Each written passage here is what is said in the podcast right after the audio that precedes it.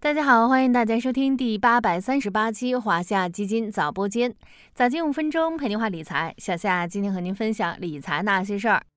基金定投，静待时间的玫瑰绽放。定投贵在坚持，定投是一场长期旅行。大家平时在接触定投相关的投教时，是不是经常看到这些话？的确，定投是一种长期投资方式，往往需要较长的周期才能发挥平滑成本、滚雪球的效果。然而，做定投并不是时间越长就越好，因为当时间拉长到一定的程度，会出现成本钝化的现象，使得定投效果大打折扣。今天就和小夏一起来了解定投中的成本钝化问题。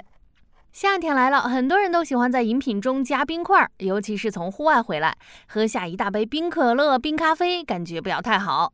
但加冰块也是有技巧的。如果一杯可乐加一杯冰，那么你喝下去的就不是可乐，而是冰水掺可乐了。原因也很简单，冰块太多已经稀释了可乐原来的口感。在基金定投中，成本钝化说白了也是一种稀释原理。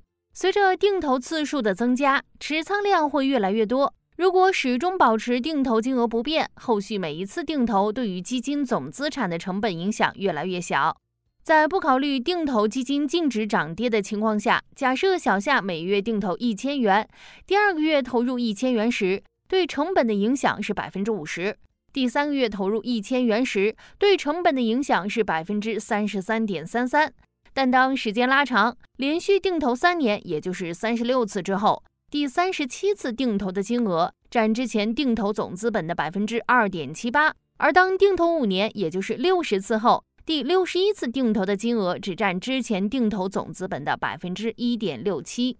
由此可见，随着时间的推移，新定投金额占持仓比例会越来越小，对摊薄成本的作用也就会越来越小。我们把这个现象称为成本钝化。就像加了冰的饮料必然会稀释味道，成本钝化也是基金定投时不得不面对的一个问题，几乎没办法避免，只能尽量减轻它的影响。第一种方法是优化你的定投策略。一般来说，传统的定时定额策略受成本钝化的影响更大。而定时不定额策略受其影响则更小一些。比如说，如果你采取的是估值定投策略，在基金净值低的时候加大定投金额，净值高时减少金额，那么在一定周期内投入同样多的定投资金，对降低持仓成本的效果就更大一些。又比如说，如果你是按照工资占比来进行定投，随着你资历加深，工资越来越高，投入定投的金额也越来越高。也可以减轻成本钝化对定投的影响。第二种方法是适时适量止盈。我们常说一句话：基金定投，傻傻的买，聪明的卖。为什么要及时止盈呢？其中一个原因就在于成本钝化。基金定投并不是要一直持有基金不卖，做基金定投的目的是为了获利，而非为了定投而定投。当定投的基金已经达到你的目标收益时，就可以卖掉部分基金，及时落袋为安。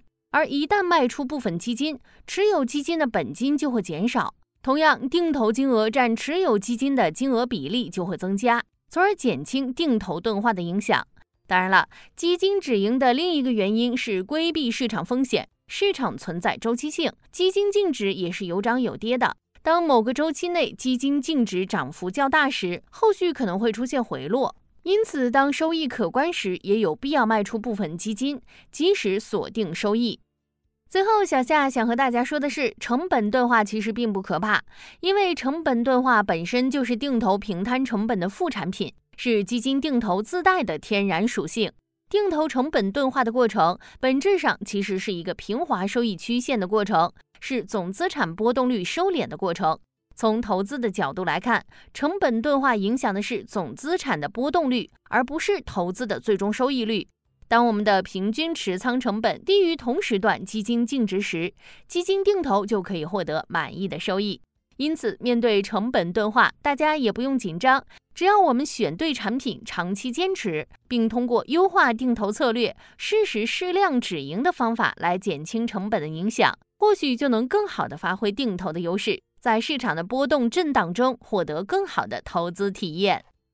好啦，今天的华夏基金早播间到这里就要结束了，感谢您的收听，我们下期再见。